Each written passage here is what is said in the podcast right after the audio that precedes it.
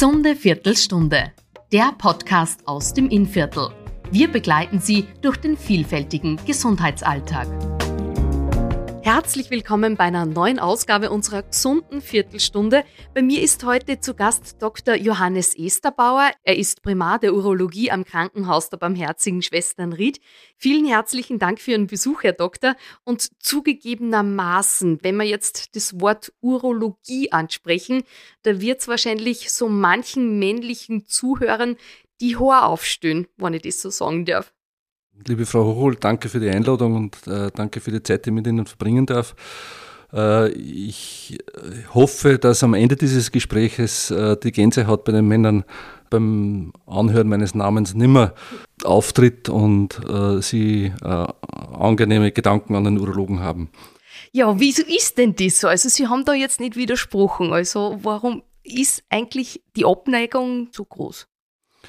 Naja, ich sage immer, wir sind die zweitunbeliebtesten Ärzte nach den Zahnärzten.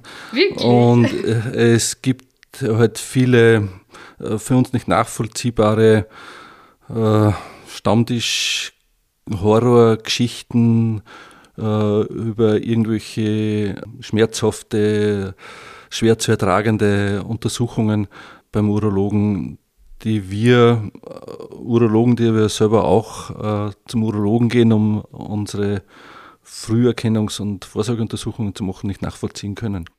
Sprechen wir es einfach beim Namen an. Es geht wahrscheinlich um die Rektaluntersuchung, oder? Ich denke ja. Sie denken ja, ich gehe auch was davon aus. Also scheitert es ehrlich gesagt wirklich in erster Linie fast an dem, dass die Männer teilweise so spät bis gar nicht einen Termin bei ihnen aufsuchen. Naja, das Thema falsche Scham äh, ist schon ein großes, äh, warum wir halt immer wieder sehen, dass Männer Untersuchungen, die sie eigentlich machen sollten, nicht machen. Äh, das andere ist halt, äh, es kursieren jetzt sehr viele äh, Falschmeldungen, sage ich jetzt mal so, über diese Untersuchung. Und das ist auch ein Teil darum, warum Männer weniger lang leben als Frauen, mhm. wo wir denken. Nur jetzt einmal um diese äh, Fingeruntersuchung, äh, auf diese Fingeruntersuchung zurückzukommen. Ähm, wie gesagt, ich kann es nicht nachvollziehen und ich sage bei geeigneter Lage und, und entsprechender Vorbesprechung und vorhandener Empathie des untersuchenden Arztes äh, ist es sicher keine schlimme Untersuchung. Und wenn man es jetzt vergleicht mit einer gynäkologischen Untersuchung bei der Frau, ich glaube, die müssen da mehr ertragen und, und äh, man will jetzt kein schlechtes Bild meine gynäkologischen Freunde machen, aber es ist in die gleiche Kategorie einzusetzen. Es ist uns bewusst, dass wir äh, im Intimbereich der Patienten arbeiten. Äh, das weiß jeder Urologe, bevor er diese Berufswahl trifft äh, mit dem setzt er sich auseinander und, und äh, ich sage jetzt mal, es gehört auch zu einem entsprechenden professionellen Berufsbild und Verhalten dazu, diesen Teil der Untersuchung auch mit entsprechender Würde und Professionalität durchzuführen. Sie haben vorhin gesagt, Früherkennungsuntersuchung. Wieso? Äh, es ist unser großes Anliegen, äh, Prostatakrebserkrankungen möglichst früh zu erkennen, weil wir wissen, dass äh, auf der einen Seite diese Erkrankungen im Frühstadium keine Beschwerden verursacht aber auf der anderen Seite, äh, wenn sie in einem entsprechend frühen Stadium entdeckt wird, äh, wir sehr große Chancen und Möglichkeiten haben, die Patienten von dieser Erkrankung zu heilen. Äh, ich möchte das ganz bewusst so betonen, nicht nur also zu heilen und nicht nur zu helfen, den Unterschied ein bisschen herauszuarbeiten. Das heißt, das für die Patienten so zu gestalten, dass sie nach einer entsprechenden Behandlung äh, ein Leben führen können, als wäre diese Erkrankung oder diese Diagnose in ihrem Leben nie ein Thema gewesen. Welche Stadien gibt es denn eigentlich bei einer Prostataerkrankung, bei einer Krebserkrankung? Naja, wir unterscheiden den lokal begrenzten Prostatakrebs von einem an Ort und Stelle fortgeschrittenen Prostatakrebs. Das heißt also, um jetzt das bildlich zu sagen, der lokal begrenzt ist ja der aufs Organ selber mhm. begrenzt. Der lokal fortgeschrittene äh, Prostatakrebs hat jetzt schon ein gewisses Wachstum über die Prostata hinaus äh, getätigt. Und dann gibt es halt noch den, den fortgeschrittenen, das heißt äh, Prostatakrebs, das heißt, wenn halt schon äh, Absiedelungen in Lymphknoten oder, oder äh, Knochen äh, zustande gekommen sind. Und da gibt es jetzt wahrscheinlich dementsprechend auch die jeweiligen äh, Behandlungsmöglichkeiten. Die Behandlungsmöglichkeiten für den Prostatakrebs äh, sind auf der einen Seite abhängig vom, vom Stadium, das diese mhm. Erkrankung zum Diagnosezeitpunkt zeigt. Und das andere, die Lebensumstände, die Wünsche des Patienten. Ja. Das heißt, die Therapie ist immer, das, das äh, steht auch in den Leitlinien ganz als erster Satz, sollte auf der einen Seite stadienorientiert sein und patientenorientiert sein. Sie haben jetzt die Lebensumstände und die Wünsche angesprochen. Äh, wir grinsen jetzt beide, wir wissen, um was es geht. Es geht um, natürlich um die Sexualität. Äh, Sexualität äh, ist sehr eng mit, mit der Behandlung und, und mit des Prostatakrebs verknüpft. In jeder Behandlungsform ist es ein Thema. Ja. Äh, es ist halt bei der Operation das Thema der, des Erhalts oder Nichterhalts der, der Nerven, die für die Gliedversteifung, für die Erektion zuständig mhm. sind. Es ist auf der anderen Seite, wenn man äh, eine Hormontherapie macht, äh, geht es halt ums männliche Geschlechtshormon, ums Testosteron, das man äh, dem Körper entzieht oder dem Körper dazu bringt, dass es nicht mehr produziert, äh, was halt in jeder Form einen Einfluss hat auf die Sexualität des Patienten. Ähm, das wird natürlich besprochen im Vorfeld bei der Therapieentscheidung. Da wird es immer nur Empfehlungen geben. Äh, der Patient hat sicher das, einen größeren Einfluss auf die Therapieentscheidung. Es ist auch seine Entscheidung dann letztendlich. Die Sexualität ist die eine Sache, aber die andere Sache ist natürlich die Inkontinenz. Wie schaut es denn da aus? Ja, Inkontinenz ist halt ein, Thema bei der operativen Behandlung des, des Prostatakrebs, bei der radikalen Prostatektomie. Es ist ein Thema unmittelbar nach der Operation. Aus unseren Erfahrungen ist es halt in den allermeisten Fällen ein Thema für zwei bis drei Wochen. Mhm. Äh, ich sage aber, wenn es feigelt, dann sind es mal zwei bis drei Monate. Mhm. Äh, es wird nach einem Jahr mit dem Patienten dann äh, im Rahmen der Nachsorge dann auch das Thema mal extra behandelt und, und sagt mal eine, äh, eine Schlussrechnung da gemacht, wie es dann ausschaut. Mhm. In unserer Erfahrung ist so, dass das dauerhafte Inkontinenzen nach der Operation im einstelligen Prozentbereich äh, sich bewegen. Mhm. Äh, wir haben hier im Haus aber auch die Möglichkeit, äh, dann solche Probleme durch spezielle Therapien, auch operative Therapien.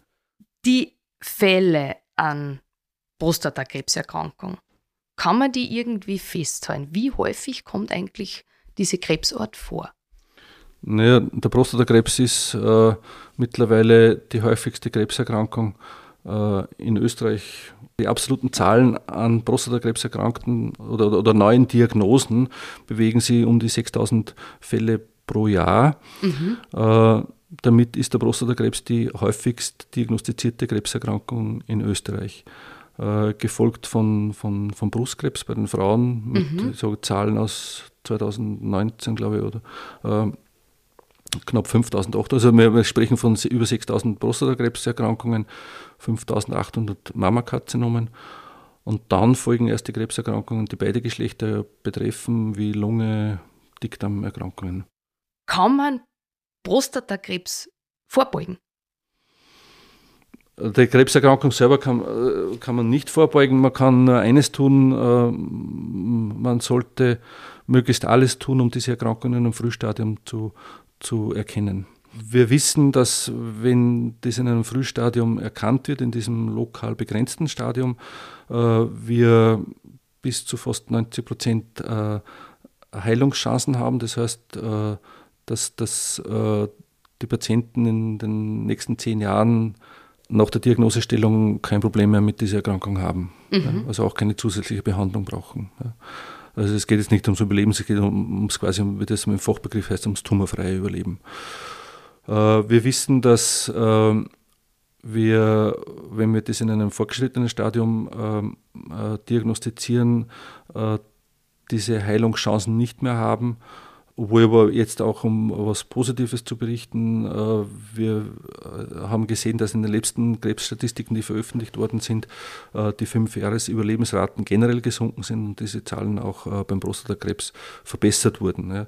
Aber um es nochmal zurückzubringen, in einem fortgeschrittenen Stadium ist diese Heilungschance nicht mehr möglich. Da geht es nur mehr um Helfen und Verbessern, aber man kann im Prinzip den Krebs nicht mehr aus der Welt schaffen. Wir halten das Gespräch ja jetzt im November. Der heißt ja auch Movember. Was hat es denn damit auf sich? Naja, das kommt äh, aus, einer, aus einer quasi Charity-Aktion, die Anfang der 2000er Jahre in Australien gestartet wurde, wo halt Männer initiativ geworden sind und, und Geld gesammelt haben für äh, Männergesundheit und sich zu diesem Zweck äh, alle einen Schnurrbart haben wachsen lassen und alle Leute, die sich halt dann äh, irgendwie schräg darauf angesprochen haben, um Geld angeschnurrt haben. Das äh, hat sehr gut eingeschlagen und, und äh, ist mittlerweile ein weltweiter Begriff. Setzt sich zusammen aus dem englischen Wort für Schnurrbart, Moustache und November. Mhm. Äh, und wird halt jetzt verbunden mit einem gewissen äh, Hinweis, also das englische Wort heißt Awareness äh, äh, für die Männergesundheit. Und das wird halt immer im November da ein bisschen Aktionen gestartet und alle Urologen, die nicht eitel genug sind und deren Frauen nichts dagegen haben, lassen sie dann einen Schnurrbart wachsen wenn wir schon eben beim November sind, ab welchem Zeitpunkt sollte man denn, ich sage es auch bewusst, zur Früherkennungsuntersuchung gehen? Ja, die Empfehlungen, ich sage jetzt mal, es ist so quer drüber ab dem 45. Lebensjahr. Mhm. Ähm, zu diesem Zeitpunkt sollte, sollte jedermann äh, diese Prostatakrebs-Früherkennungsuntersuchung äh, gemacht haben. Ähm, es gibt äh, spezielle Familien, die, in denen gehäuft Prostatakrebs auftritt. Mhm. Das heißt jetzt nicht, dass das erblich ist, weil wir wissen keinen speziellen Erbgang, sondern es gibt einfach Familien, wo diese, diese Erkrankung häufig ist und in solchen Familien sollte man schon mit dem 40. Lebensjahr das erste Mal beim mhm. Urologen mhm. gewesen sein.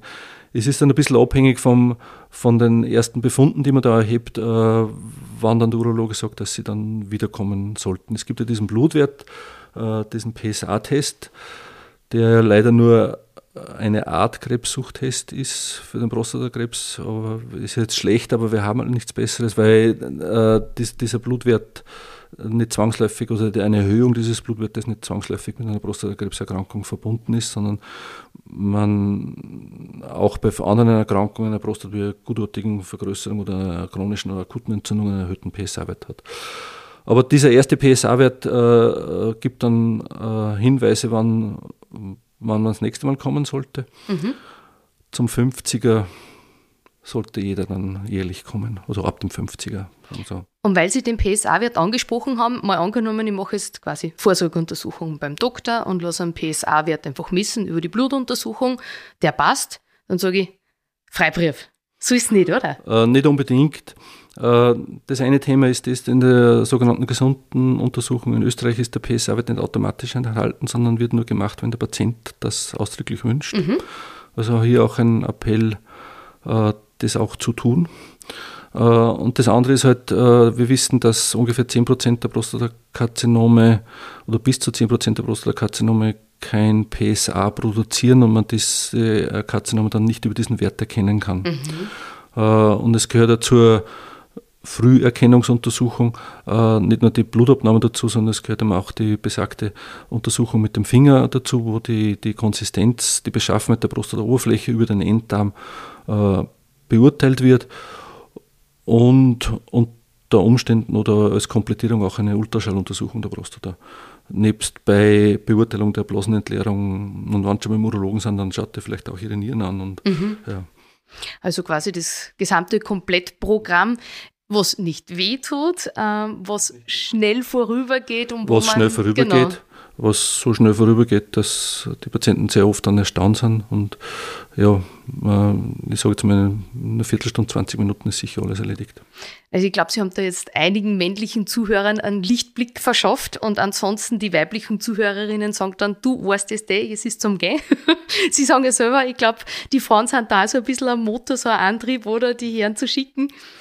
Ja, sicher, weil, weil Frauen gewohnt sind, äh, diese Schiene zu fahren, weil halt Frauen sehr früh Kontakt mit einem Gynäkologen haben äh, und Frauen, glaube ich, auch mehr Bewusstsein haben, äh, was, was Mammakarzinom betrifft. Das mhm. muss man ganz ehrlich sagen. Vielleicht auch, weil das medial besser repräsentiert ist. Und das erleben wir sehr häufig, dass die Männer sagen, wenn man fragt, warum sind sie da, wenn meine Frau gesagt hat, ich soll jetzt endlich einmal gehen. Ja, und dann sage ich, weil schönen Gruß an Ihre Frau. Hast du es richtig gemacht.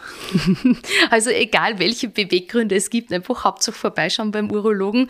Äh, Herr Dr. Esterbau, ich sage vielen herzlichen Dank für die ganzen Informationen. Sie haben da uns jetzt durch den Dschungel der Urologie ein bisschen durchgeführt. Man hat jetzt einfach einige Einblicke bekommen und Sie haben jetzt dem einen oder anderen sicher auch die Angst genommen.